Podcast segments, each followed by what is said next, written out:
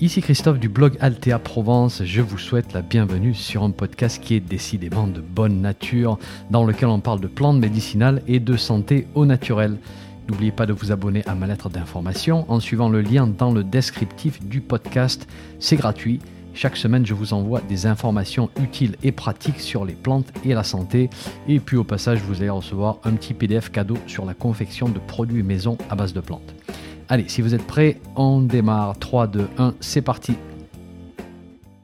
Bonjour, je vais vous parler d'une plante médicinale que j'aime beaucoup et qui a un long historique d'utilisation dans notre tradition, c'est le tussilage. Et vous allez voir, c'est une petite pharmacie naturelle à lui seul. En revanche, il y a quelques notes de précaution à son sujet et on va passer tout ceci en revue. On démarre avec un peu de botanique. Le tussilage, c'est une plante vivace qui appartient à la famille des Astéracées. On l'appelle aussi padane et son nom latin c'est Tussilago farfara. Et je vous aurais bien montré des petites vidéos que j'avais faites en nature, mais je ne les retrouve plus. Donc voilà, pas d'illustration cette fois, c'est juste moi et mes gesticulations. Alors je vais tout de même essayer de vous le décrire parce qu'il a quelques points qui le rendent assez unique, vous allez voir. D'après Fournier, il fut un temps où on, appelait cette plante Filius ante patrem, c'est-à-dire le fils avant le père. Savez-vous pourquoi? Eh bien parce que les fleurs apparaissent et s'épanouissent et puis vont même se faner entièrement avant que les feuilles n'apparaissent. La tige fleurie va apparaître assez tôt en fait dans la saison dès le mois de, de février. Les capitules vont vous rappeler un petit peu ceux du pissenlit capitule de fleurs composées de, ces petites fleurs ligulées, hein, c'est celles qui sont à la périphérie, et tubulées, celles qui sont au centre, qui sont de couleur jaune. La tige est assez épaisse par rapport à celle du pissenlit, assez robuste, et elle est recouverte d'écailles qui sont en fait de petites feuilles alternes qui sont collées à la tige. Et puis tout en haut, vous allez voir le capitule. Et donc à ce stade, vous n'avez que des tiges avec des capitules, c'est-à-dire il n'y a pas les grosses feuilles basales donc le fils avant le père ou la fille avant la mère. On, pourrait dire filia ante matre. J'ai jamais été très bon en latin, désolé. Les fruits sont surmontés d'une petite aigrette blanche, un très typique, ce petit parapluie qui va disséminer les graines au gré du vent. Et une fois que la tige fleurie a, terminé son travail, eh bien, c'est à ce moment-là que les, feuilles vont apparaître. Et ceci va se faire vers le mois d'avril, donc beaucoup plus tard. Les feuilles sont assez larges, elles sont échancrées en forme de, cœur à la base. Elles sont d'abord assez, euh, assez cotonneuses et blanches sur les deux faces, et puis elles vont être un petit peu plus cotonneuses en dessous lorsque les feuilles sont matures. Et c'est la forme de ces feuilles en forme de cœur qui lui ont donné le nom de padane. Voilà.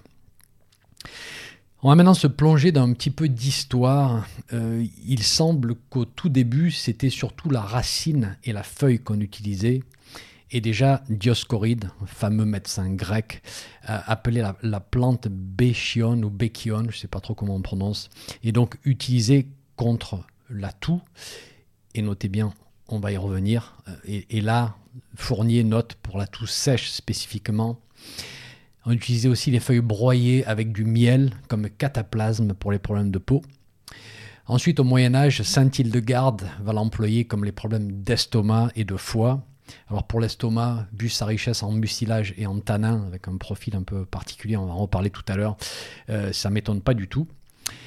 Ensuite, il semble que la plante devienne populaire dans les années 1700 pour les problèmes de tuberculose, avec un emploi des feuilles des racines même, une partie qui est plus du tout utilisée aujourd'hui. Et plusieurs médecins des années 1700 utilisent le suc, donc le, jus de la plante, pour des problèmes d'écrouelles. Et si vous ne savez pas ce que sont les écrouelles, je vous conseille de ne pas aller chercher des photos sur Internet. Ce sont des fistules purulentes au niveau des ganglions lymphatiques du cou qui sont provoquées par la tuberculose. Donc on voit ici une forte affinité de la plante pour les poumons, et puis au fil des années, la plante va perdre un petit peu cette spécificité qu'elle avait pour des problématiques assez graves et elle deviendra l'une des plantes qu'on incorpore dans ce qu'on appelle le mélange de fleurs pectorales. Ce qui nous amène donc à la période actuelle. quelles sont les propriétés et les utilisations du tussilage dans notre pratique moderne de l'herboristerie? Eh bien tout d'abord, vous la trouverez dans les fameux mélanges de fleurs pectorales. Que trouve-t-on dans ces mélanges de fleurs? Eh bien, Vous avez une variation de, différentes fleurs, bouillon blanc, coquelicot, mauve, guimauve, pied de chat, violette. Et qu'est-ce qu'on trouve comme point commun dans toutes ces fleurs? Pour vous rappeler, pensez à la douceur des boules de guimauve. Elles sont souples, elles sont humides. Et tout ceci nous fait penser au mucilage, en fait, ces grosses molécules qui sont techniquement des polysaccharides et qui se gonflent d'eau. Hein, ce sont des, des petites éponges d'une grande douceur. Et cette douceur va se déposer sur les tissus et calmer l'inflammation.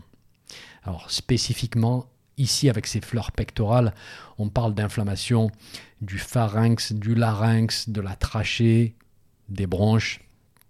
Et donc, vous pouvez suivre tout le chemin respiratoire du haut jusqu'en bas dans les poumons. Mais attention, un endroit, il y a une petite bifurcation, je vous le rappelle, dans le sens où ces mucilages, on va d'abord les ingérer dans le tube digestif. Donc ça passe dans l'œsophage, pas dans la trachée sauf si vous décidez de sniffer une poudre de ces plantes, chose que je ne recommande absolument pas.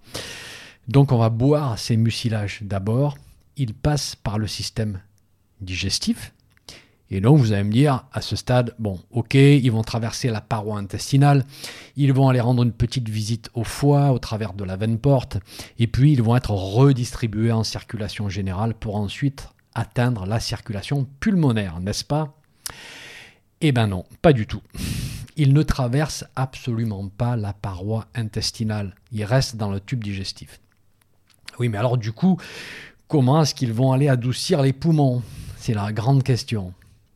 Alors, tout d'abord, dans le passé, il faut savoir que certains ont dit oui, mais alors, vu que les mucilages n'atteignent pas les poumons, c'est donc qu'ils n'ont aucune action sur la sphère pulmonaire.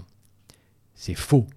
Les mucilages de la racine de guimauve, par exemple, ont un effet antitussif marqué dans les études sur animaux. Alors, voir, toutes les références sur mon site, hein, pour, si vous voulez voir les études. Mais dans ces études, ce qu'on a fait, c'est qu'on a provoqué une toux au niveau du laryngopharynx, donc en gros au niveau de la gorge. On a aussi provoqué une toux au niveau de la, enfin une irritation au niveau de la trachée des bronches, donc plus bas dans le système respiratoire. Et on a vu que ces mucilages alors de la guimauve dans l'étude, mais les autres mucilages ont un effet similaire, sont aussi efficaces que des médicaments antitussifs non codéinés, ce qui est plutôt pas mal.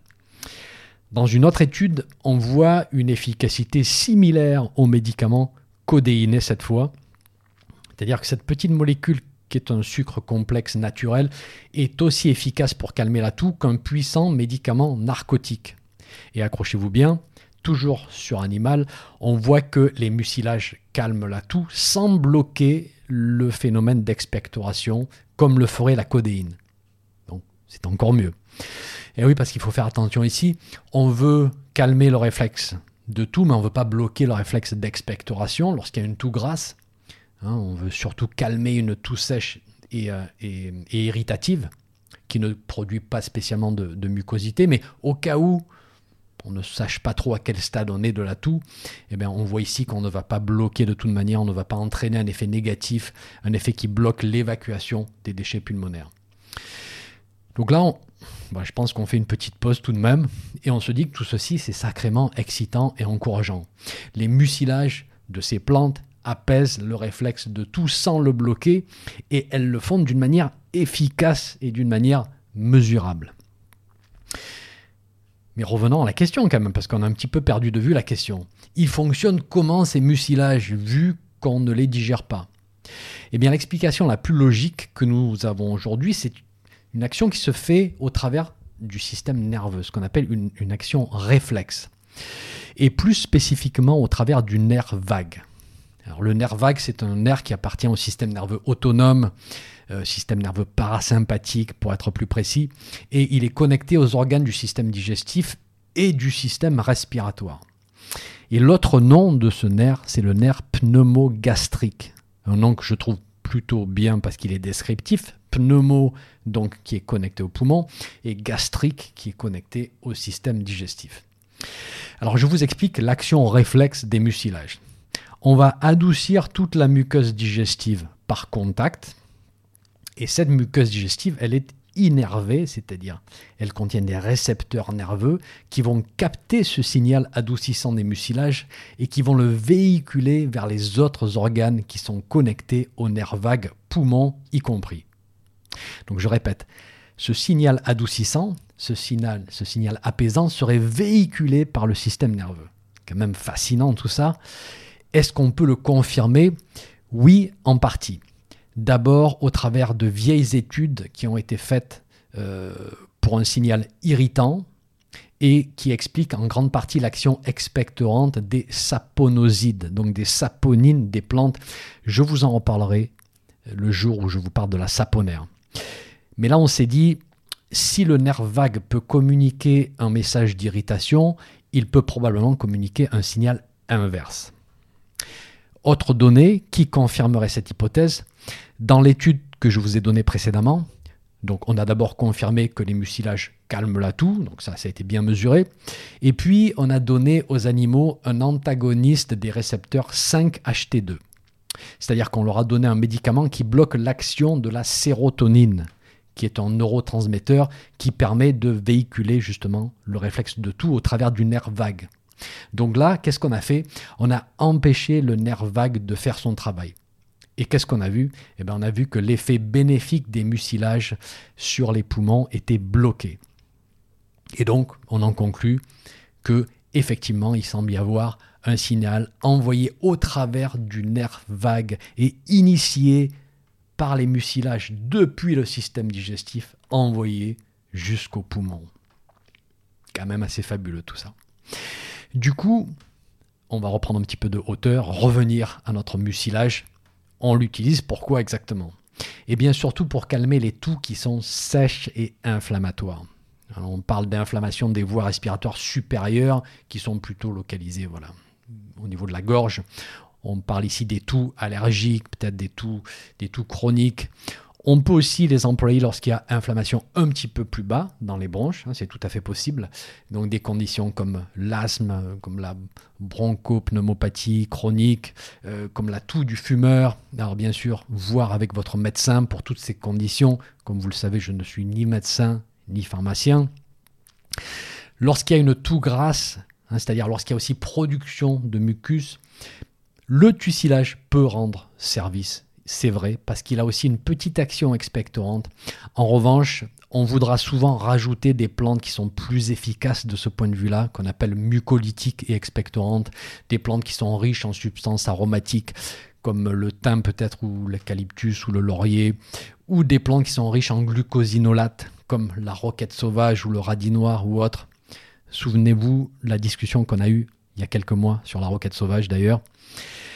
Parce que les plantes qui sont riches en mucilage ne sont en général pas suffisantes dans ces situations de tout grasse. Il faudra aussi quelque chose de plus énergique, quelque chose qui, qui fait vraiment remonter ce mucus et qui évite la stagnation. Donc, voilà, personnellement, pour une toux grasse, je fais souvent une grande majorité de mon mélange avec des plantes mucolytiques et expectorantes. Je garde un petit pourcentage pour les mucilagineuses et tout ceci, je vous l'explique en détail dans mon programme sur l'immunité et les problématiques hivernales respiratoires et ORL, je vous le rappelle. Et c'est d'ailleurs ce qui m'embête un petit peu avec le nom qu'on a donné au mélange de fleurs dont je vous ai parlé il y a quelques minutes, le fameux mélange de, plantes pectorales, parce que le nom pectoral, ça implique la poitrine, donc on est, on est plutôt dans la sphère pulmonaire, avec souvent tout grasse, enfin du moins comme on se l'imagine, hein, des conditions peut-être un petit peu infectieuses. Et pour moi, dans ces mélanges, il manque une grosse partie mucolytique et expectorante, voilà, dans ce contexte bien précis. Bien, à ce stade, je vous propose qu'on referme cette longue discussion sur la partie respiratoire et qu'on parle d'autres propriétés du tussilage en commençant par une petite analyse rapide de ses constituants. Alors on a en fait une super combinaison de, constituants. Et si je devais résumer d'une manière simple, je mentionnerais trois classes. des mucilages, ça on en a déjà parlé, une forte proportion d'ailleurs, entre 6 et 10% du poids sec, hein, c'est beaucoup. On a des tanins, autour des 5%, et des flavonoïdes, quasiment 1%. Et ces trois classes lui donnent un profil anti-inflammatoire vraiment intéressant. On va avoir un effet systémique, comme on l'a vu, euh, vu qu'on atteint certains organes comme les poumons, mais un effet assez fort par contact aussi. Et cet effet par contact, c'est pour ça que le, tucilage était utilisé dans le passé pour des plaies, pour des ulcères, pour des furoncles, parce qu'on a cette combinaison de constituants qui tonifient, qui vont tanner les tissus, qui sont un petit peu boursouflés, qui vont adoucir avec les mucilages, qui vont calmer l'inflammation avec les flavonoïdes. Donc voilà, souvenez-vous de cette action assez globale et, complète par contact.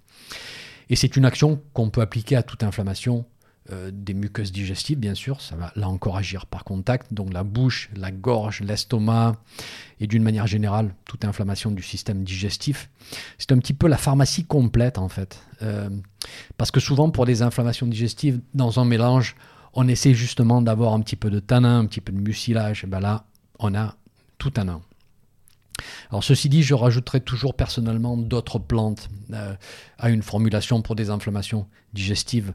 Bon, parce que j'ai mes petites habitudes, parce que j'ai d'autres plantes que j'aime beaucoup et qui sont aussi très efficaces, mais je dois dire que le tucilage, même seul, en simple infusion, pourrait être vraiment intéressant pour ces inflammations digestives. Pour les parties utilisées, on utilise les feuilles et les fleurs, les deux s'utilisent. Les fleurs contiennent moins d'alcaloïdes pyrolysidiniques que les feuilles. On va reparler de ces alcaloïdes dans quelques minutes parce que c'est un point important. Pour les quantités à utiliser, on voit chez Valnet infusion des fleurs, une cuillère à dessert pour une tasse d'eau bouillante, 3 à 4 tasses par jour entre les repas. C'est l'infusion que je suis en train de boire d'ailleurs. Chez Fournier, on voit infusion des fleurs 20 à 30 grammes par litre d'eau, 2 à 4 tasses par jour, et Fournier recommande de passer la tisane sur un linge pour retirer les petits poils, les petits débris qui, je cite, irriteraient violemment la gorge. Alors, si on emploie comme antitussif, c'est un petit peu problématique si on, finit par créer une inflammation de la gorge. Et c'est d'ailleurs ce que j'ai fait avec mon infusion, je l'ai filtré au travers euh, d'un linge. Voilà. On pourrait utiliser la forme teinture ou alcoolature, bien que ce ne soit pas la bonne forme pour récupérer les mucilages. Et il y a aussi le fait que l'alcool, en tant que solvant, va faire un bien meilleur travail pour extraire les alcaloïdes pyrolysidiniques qui sont problématiques pour notre santé et dont nous allons parler maintenant. Donc parlons des précautions d'emploi. Dans le tucilage, il y a une classe de constituants qui s'appelle les alcaloïdes pyrolysidiniques et qui vont nous faire hésiter ici parce que ce sont des constituants qui ont une toxicité hépatique, toxicité du foie. Ils peuvent abîmer le foie, c'est quelque chose de bien connu aujourd'hui. Hein. Ces alcaloïdes sont transformés en pyrrole par le foie et ces pyrroles vont détruire les petits vaisseaux dans le foie et provoquer une maladie véno-occlusive hépatique. Et pour être plus précis, ce sont surtout les alcaloïdes pyrolysidiniques insaturés qui sont problématiques. il faudra que je vous fasse un épisode sur le sujet juste pour clarifier un petit peu ces histoires d'alcaloïdes pyrolysidiniques. Ça sera pour une autre fois. Alors bien sûr, tout dépend des quantités et des durées de prise, mais aujourd'hui, il y a clairement une inquiétude au sujet de ces substances. Et pour moi, il n'y a pas de raison de questionner ce point-là, parce qu'on a assez de données incriminantes à ce stade. Il s'avère que le tucilage contient certains de ces alcaloïdes, comme la sénétionine et la sankirkine, par exemple, deux alcaloïdes qui ont été bien identifiés, sénétionine que l'on retrouve d'ailleurs dans le sénesson, comme son nom l'indique. Alors en ce qui concerne les quantités de ces alcaloïdes dans le tucilage, Jean-Michel Morel et son équipe de Wikiphyto nous dit que la quantité totale n'excède pas les 1 ppm par tasse. Donc on parle de une partie par million. C'est une quantité faible avec la mention. Il n'y a pas lieu de condamner une tasse d'infusion des fleurs. Voilà. On gardera de toute manière la précaution pas pour utilisation prolongée, hein, pour le court terme uniquement, parce que notre foie est assez agressé comme ça aujourd'hui, on n'a pas besoin d'en rajouter. Et c'est sur ces paroles que je vous laisse en sirotant mon infusion de tucilage parce que j'ai tellement parlé que je risque l'extinction de voix. Merci d'avoir écouté, je vous dis à très bientôt pour un prochain épisode.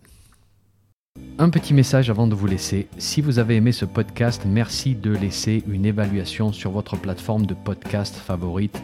Ça permettra à d'autres personnes de découvrir mon podcast et d'en profiter. Un grand merci.